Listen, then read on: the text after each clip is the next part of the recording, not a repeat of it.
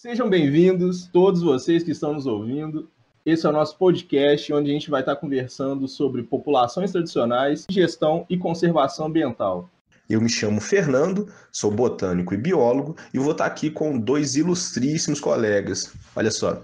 Olá, eu sou Patrícia, sou bióloga e trabalho com pesquisa em educação. Olá a todos, meu nome é Marcelo Dias, eu sou biólogo, faço pós-graduação na UFMG, estudando biodiversidade em terras indígenas e unidades de conservação, e também sou professor da educação de jovens e adultos aqui em Belo Horizonte.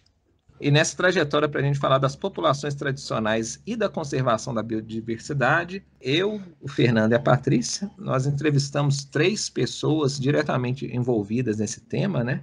Que é um tema muito vasto e até pela complexidade do tema, acho que o, nosso tempo para falar dele é curto, né? A gente tem essa tendência de jogar toda uma enorme diversidade de pessoas e modos de vida numa caixinha que a gente chama de tradicional, né? Populações tradicionais e tem uma diversidade muito ampla aí no meio. Concordo, Marcelo, é muito importante esse olhar atento. Bom, vamos trazer aqui alguns conceitos importantes para a nossa conversa de hoje, que são as categorias que o Ministério do Meio Ambiente faz, que são as unidades de proteção integral e unidades de uso sustentável. Dentro das unidades de uso sustentável, nós temos as RESEX, que são as reservas extrativistas, e as RDS, que são as reservas de desenvolvimento sustentável, que foram as categorias que a gente teve mais contato durante nossas entrevistas. Pessoal, então vamos apresentar aí nossos entrevistados para tratar desse tema, né, das populações tradicionais e a conservação da biodiversidade. No meu caso, eu entrevistei um estudante de doutorado de antropologia, o Zé Cândido. Foi uma conversa muito legal, né? toda a questão teórica que a antropologia discute sobre as populações tradicionais, o que, que elas são, é, as definições mesmo, e a discussão sobre esse tema de tradicional, de uso da terra, relacionar com a natureza, com o meio ambiente, de tirar sustento dela. E o Zé Cândido, assim, acho que foi uma, uma coisa geral com todos os nossos entrevistados, né? Todos estão nesse período que a gente está passando da pandemia, todos estão em um, momentos difíceis, né? O Zé Cândido trabalhou lá em Tefé, na reserva de Mamirauá, aí com notícias muito angustiantes sobre a situação lá na calha do Rio Amazonas. Um período complicado aí que estamos passando. E você, Fernando?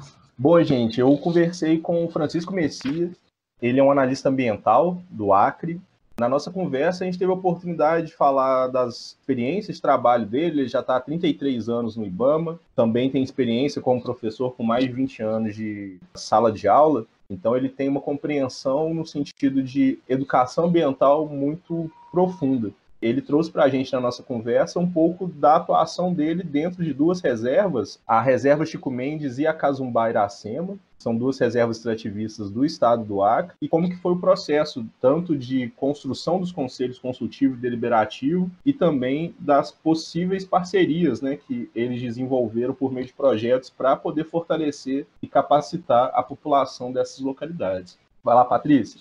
Eu conversei com o Wanda Aricuri Pataxó, que eu conheci quando eu fui à Bahia, e a gente na época tinha conversado a respeito de algumas causas é, indígenas da comunidade que ele participa. E aí eu mandei uma mensagem para ele, e ele, prontidão, ele respondeu o VAN faz parte das comunidades indígenas de Barra Velha e da Resex Marinha de Corumbau. E aí ele vai trazer um pouco sobre a perspectiva dos modos de vida e de algumas experiências que eles tiveram. Então vamos começar nossa conversa com a definição de população tradicional que o antropólogo José Cândido trouxe para a gente. Zé, você comentou que o termo populações tradicionais é um termo sociológico, né? Que é muitas vezes utilizado aí no, nas leis é, ou no jargão político. Qual que é a definição desse termo? O que é uma população tradicional? Tem uma definição na legislação brasileira que está no decreto 6.040 de 2007, né, já que é uma lei, está tá instituído isso, mas eu acho que outras definições depois são mais interessantes. Povos e comunidades tradicionais são grupos culturalmente diferenciados e que se reconhecem como tais, que possuem formas próprias de organização social, que ocupam e usam territórios e recursos naturais como condição para sua reprodução cultural, social, religiosa, ancestral e econômica, utilizando conhecimentos, inovações e práticas gerados e transmitidos pela tradição. Eu tenho entendido da seguinte forma: essas comunidades são comunidades rurais, a princípio, né? Essas que estão na Amazônia, em sua grande maioria, são comunidades rurais que vivem diretamente ligada com a, com a extração, com o uso de recursos naturais. Muito embora a gente não possa delimitar só por aí, porque existem vários povos e comunidades tradicionais que vivem em área urbana. Né? Se a gente for pensar num modo mais abrangente do que a, a legislação, Belo Horizonte, por exemplo, é um lugar que esse fenômeno e, e os debates ao redor dele, em termos de legislação, de direitos, é, acontece já há bastante tempo em relação aos quilombos urbanos. Né? Tanto na cidade de Belo Horizonte quanto na região metropolitana, tem várias comunidades que se reconhecem como quilombolas, são comunidades de terreiro, etc., que passa em paralelo com isso que a gente pensa como uma história tradicional. Né? Eles têm a sua própria história. Por exemplo, no caso lá do, do Médio Solimões, dessa região lá de Tefé, né, que é a região média do, do rio Amazonas, ali no estado do Amazonas. Atualmente, essas comunidades são conhecidas como comunidades ribeirinhas. Os seus moradores se dizem ribeirinhos, eles também se chamam de comunitários. É, ah, eu sou comunitário da comunidade Boca do Mamirauá, da comunidade São Raimundo. Essas comunidades vão, se diferenciam da sociedade em geral com nomes próprios, com cultura própria, práticas próprias, etc. E é importante pensar que esse nome tradicional ele carrega uma série de problemas, né? A gente chama aí de comunidades tradicionais, povos tradicionais por convenção, mas esse nome tradicional encaminha o entendimento muito facilmente para uma ideia de que eles estão parados no tempo, né? Eles estão vivendo como os antepassados viviam. Então, a, a princípio, a gente pode pensar que ah, não, são comunidades atrasadas, né? comunidades que vivem lá no passado. Mas isso, é, obviamente, é um grande equívoco. Essas comunidades, obviamente, são contemporâneas, vivem nesse mundo atual e estão fazendo política, estão fazendo conservação, estão cuidando das áreas, né, o que existe de área protegida hoje, de área biodiversa, né, na, na, Amazônia principalmente, no Cerrado e nos outros biomas, tem a ver com o uso que essas comunidades vêm fazendo ao longo dos anos, né? E, e, com uma luta contra a supressão da vegetação é, pelo agronegócio e de outros recursos naturais por esse grande mercado que a gente vê que avança sobre, sobre as áreas naturais. Estamos de volta. E agora a gente vai ouvir com o Marcelo o que ele traz para a gente sobre essa conversa e sobre a fala do Zé Cândido. Essa questão da gente não ver o tradicional como parado no tempo, né? Acho que é fundamental. São povos contemporâneos a nós, que têm tanto ou mais tecnologia que nós, né? Na verdade, a gente tem que é, rediscutir o que, que significa tecnologia, porque eles têm técnica, eles têm conhecimento, eles têm toda uma, uma série de práticas refinadas para conservar a biodiversidade, para, enfim, tem muito mais a ensinar para a gente do, do que nós a eles, né?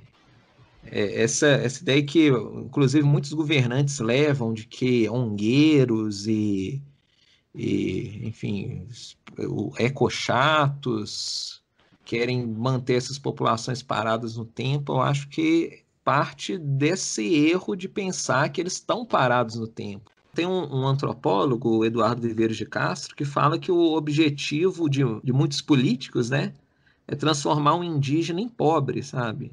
É, enfim, jogar eles nas periferias para virar virar mão de obra barata, excedente de mão de obra.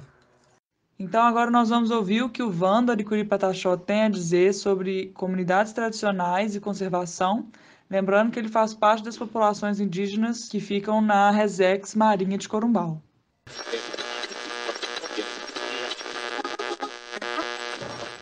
Oi, Patrícia, bom dia. Então, você sabe, né, que os povos indígenas de Barra Velha eles vivem dentro de um parque, uma área de conservação, tanto é, da marinha, tanto da, do, do, da florestal, né? onde os indígenas vivem do artesanato produzido por semente, né? feito de semente. Essas sementes são retiradas da mata, do plantio de reflorestamento, e eles usam essa semente para buscar o sustento, né? Sustento. E os pescadores, né, também, que são cadastrados pela Resex, Marinha Extrativista de Curumbau, que eles vivem nessa, nessa área onde é protegida pela Resex. E são cadastrados nessas regiões só moradores e, e de pequenas colônias, né? Tipo Caraíva, Corumbau, Barra Velha. E todos esses indígenas eles fazem parte dessa área de conservação marinha, né? Tem um período de desova dos camarões, desovas dos peixes, né? Então, todas essas épocas aí são respeitadas né? e protegidas. Para que essas espécies se reproduzem em localidade segura, né? E é dessa forma que nós indígenas é, aqui, protegendo e conservando, né? Apesar que eu também trabalhei no combate incêndio florestal em defesa do meio ambiente, né? Para poder proteger o parque, parques e as comunidades vizinhas.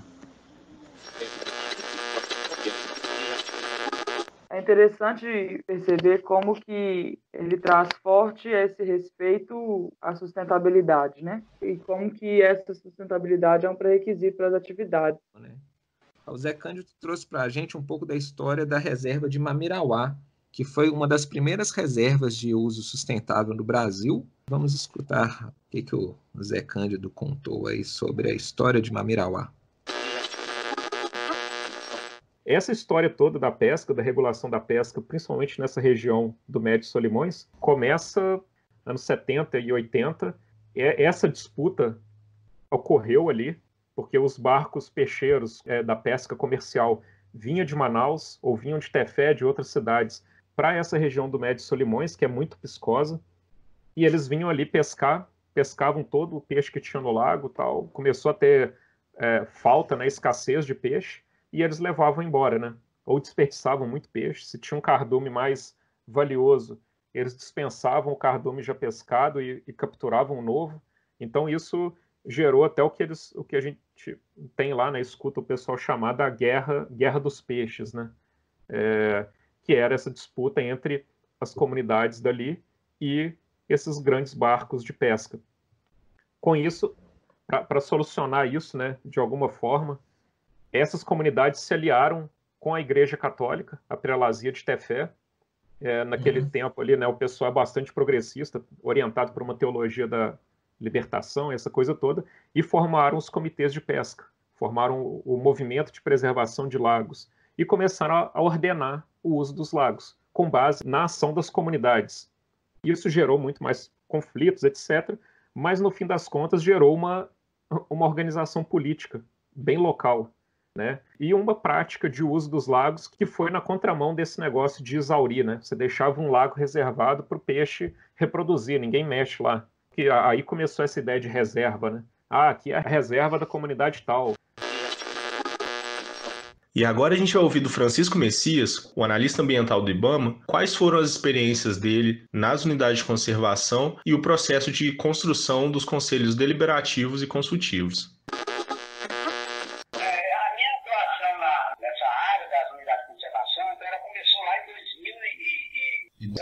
Uhum. É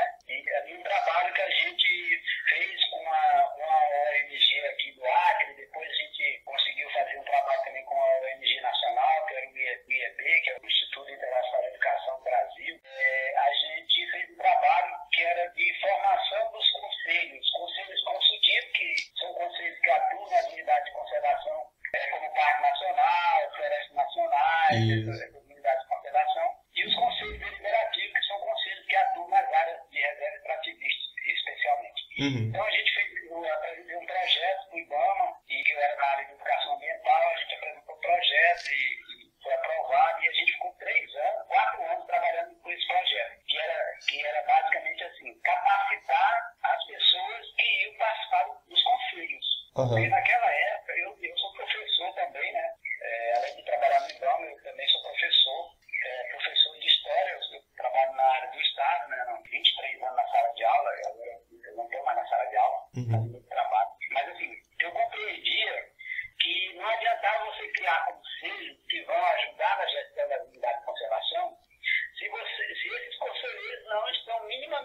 capacitados. Então não adianta você criar conselhos que não tem esses conselheiros capacitados. Como se trata de unidade de conservação, que a maioria dos conselheiros são pessoas, grande maioria são pessoas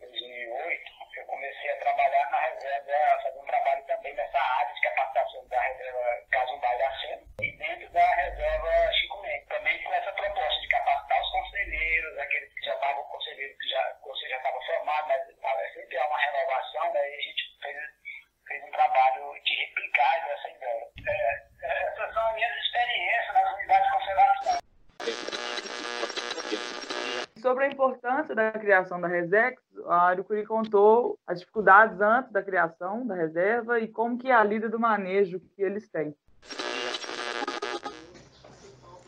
Ao longo de muitos anos atrás, tinha um, um, grupo de pescadores que vinha de Vitória, do Espírito Santo, vinha de Salvador, Rio de Janeiro e outras regiões, barco de grande porte, que arrastava a rede de arrasto aqui na, na área, na, na reserva, e o peixe ficava difícil né, naquela época. E acabava que os indígenas não tinha nem como colocar uma rede é, braçal e artesanal, porque essas embarcações passavam por cima dessas redes dos indígenas, acabava levando e dava muito prejuízo tanto para a região, tanto para os moradores locais, né, os indígenas locais. E hoje não, foi delimitada essa área né, para reserva, onde hoje os indígenas pescam tranquilo, respeitando os períodos das reproduções, e hoje eles vivem com harmonia, defendendo e, e protegendo né, essas áreas. E onde outros indígenas também de outras localidades fizeram o curso de combate aos incêndios florestais para poder estar tá aí lutando né, em defesa do meio ambiente, fazendo aulas de conservação, palestra nas escolas, como usar o fogo, os cuidados e os estragos que o fogo faz. E são essas essas coisas que acabam afetando várias localidades, né? Tipo no Pará, essas outras regiões aí, que, os, que o povo ainda não tem consciência de usar o fogo de maneira correta, né? Sem acero, e nas áreas que estão em regeneração, acaba destruída. E os animais também, né? Que são mortos através desses é, danos ambientais. Para complementar essa fala, nós vamos agora ouvir o Messias. Você falou da Chico Mendes, você ia falar da Alta também. Isso. A Casundá é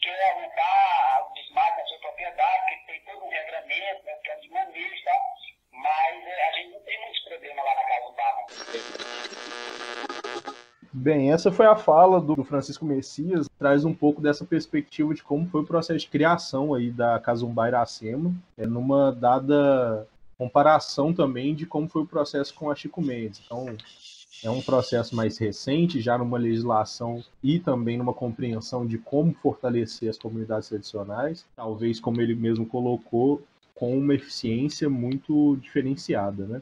É, o que, que eu, eu, acho interessante na fala dos nossos três entrevistados? É, nisso eu vou querer puxar uma fala do Zé Cândido, que ele trata sobre a tragédia dos comuns, né? Que tem essa ideia de que quanto uma coisa não tem dono, ela tende a ser degradada. E o que, que a gente percebe no caso das reservas extrativistas e de uso sustentável é que a posse comum da terra não significa uma anarquia, assim, não significa que cada um vai destruir ou fazer o que quer. Significa que vai ter um ordenamento e às vezes essas regras elas partem da própria comunidade. É, eu estava lendo recentemente esse texto do, do Harding, A Tragédia dos Comuns, e fui atrás de outras referências dos economistas que escreveram sobre isso em, em anos anteriores a ele. Ele escreveu isso em 60 e pouco, 68, eu acho, né? Não sei. E tem, e tem um histórico dos economistas, principalmente economistas e, e depois ecólogos, que estão pensando sobre isso, né? Sobre essa apropriação privada de recursos que são de ninguém, né? Que são coletivos. E é interessante porque os modelos, assim, os exemplos que eles usam tendem a ser referências totalmente diferentes disso que acontece com comunidades tradicionais, né? No caso, igual aqui a pesca no Atlântico Norte, que são pequenas empresas, barcos familiares, uma coisa assim. Se você vai acompanhar os grupos de pescadores no, no manejo do pirarucu, por exemplo, você tem uma série de regras, uma série de condutas que os caras têm que seguir. Inclusive, o manejo, ele proporciona, e é uma ferramenta, a meu ver, eficaz, de uh, solução desses conflitos, porque é, é, muito certo que você vai encontrar por aí, como existe lá na região de Tefé, conflitos sobre o uso de lagos, né? Você tem dois grupos, uma família e, e uma comunidade que disputam o uso daquele lago ou daquele conjunto de lagos. No fim das contas, a ideia do manejo, em termos de organização social, é tentar unir essa, esses dois grupos, esses dois coletivos e, e fazer um grande coletivo de que vai gerenciar, vai gerir aqueles recursos. E uma coisa importante que foi trazida em uma das conversas, né, foi essa contraposição do modelo de agronegócio e da forma de lidar com o meio ambiente que os indígenas têm, né, e outras comunidades tradicionais. E aí o Vando Aricuri Patachó, ele trouxe um posicionamento a respeito de como tem sido essa lida e como ele enxerga o agronegócio.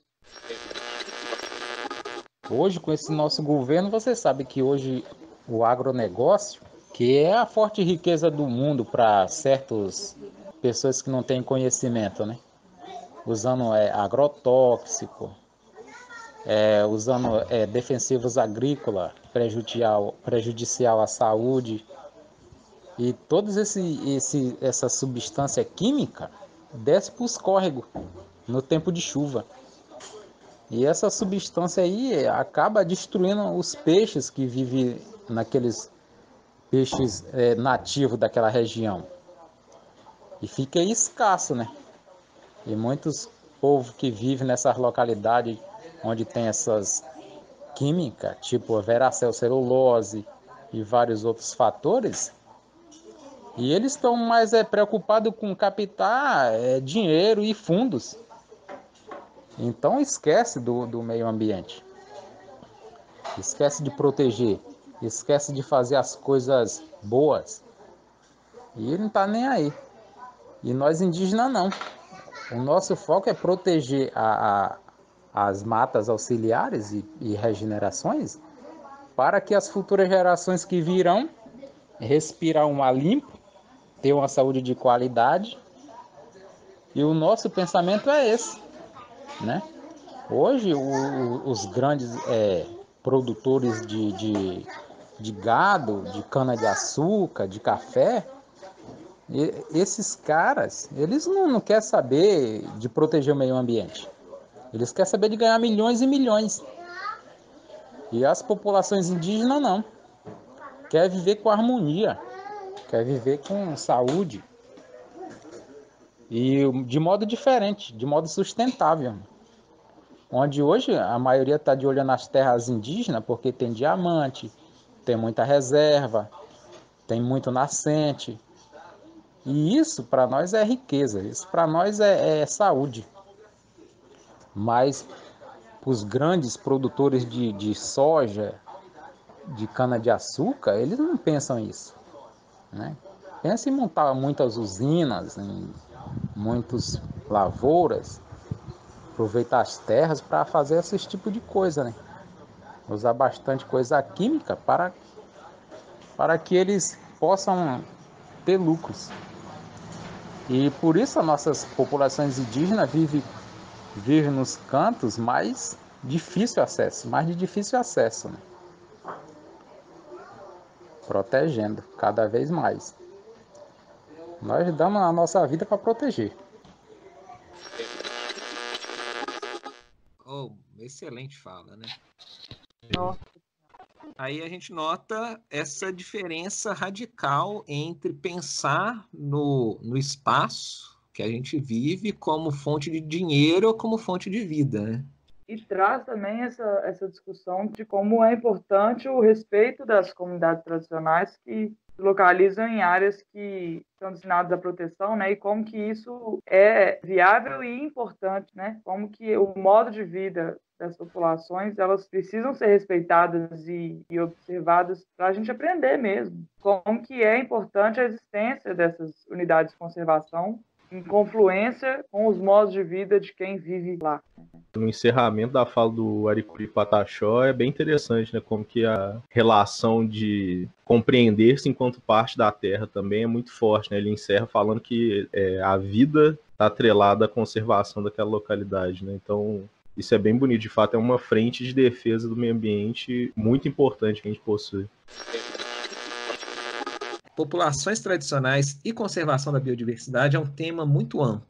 E dentro do que, que a gente conversou aqui com os nossos entrevistados, queria saber aí do que, que a Patrícia, Fernando, tiraram de mais importante, assim, vamos dizer, se a gente pudesse resumir os diálogos que nós tivemos, o que, que cada um de nós tirou.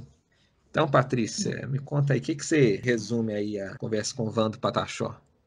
A sensação que eu tive enquanto conversava com o Vando era isso, de que é uma amplidão de propostas de aprendizado que me dá essa sensação de receio de trazer aqui uma síntese que não faça jus a tudo que pode ser dito, né? Mas é bonito perceber, então, que o que a gente está tentando trazer é um reporte e essa união de forças mesmo, de trazer perspectivas de conversa a respeito de um tema que é de muita importância para todo mundo, né? É, e queria agradecer muito é a participação do Vando, Aricuri Pataxó, por sua sensibilidade e propostas de reflexão. É, ele, inclusive, agradeceu a gente por a propor esse trabalho e trouxe também essa importância de várias pessoas na linha de frente de defesa dos diferentes modos de vida e da conservação. E você, Fernando, como você resumiria a conversa com CIS, alguém que trabalha na linha de frente da defesa dos povos tradicionais e da conservação.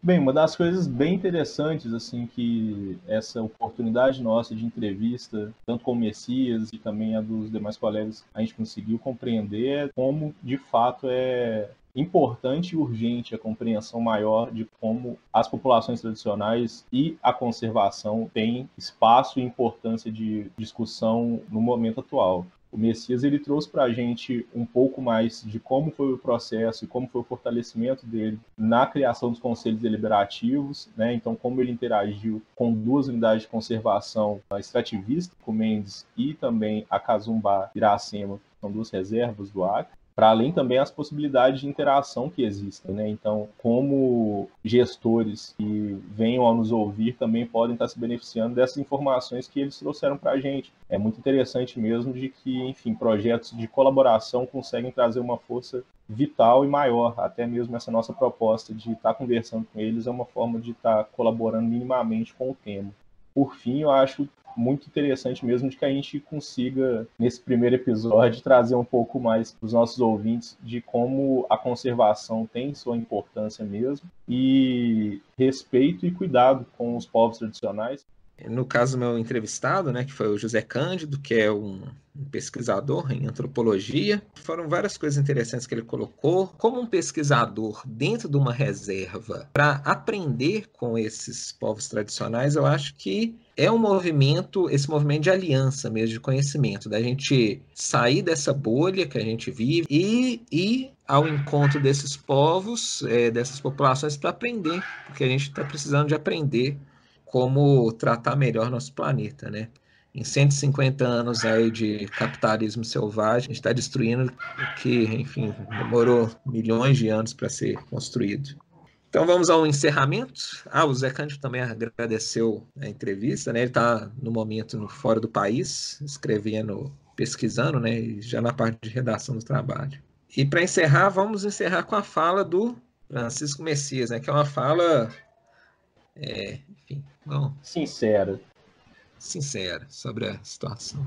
Então, agradecemos aos ouvintes e até uma próxima. Fiquem atentos. a mensagem que tem que deixar de, uma mensagem de preocupação, mas de otimismo também, que a gente vai superar que está vivendo tanto de pandemia, como esse momento também que a o país está passando, a questão ambiental, a gente espera que, que, a gente tenha melhores dias e que as comunidades extrativistas que estão aí no, nos, na nossa região, na comunidade de conservação, que elas possam continuar na defesa dos seus territórios. Né? Eu acho que isso é, é, o mais importante para a gente, a mensagem que a gente tem que deixar para as pessoas. Tá? Sim.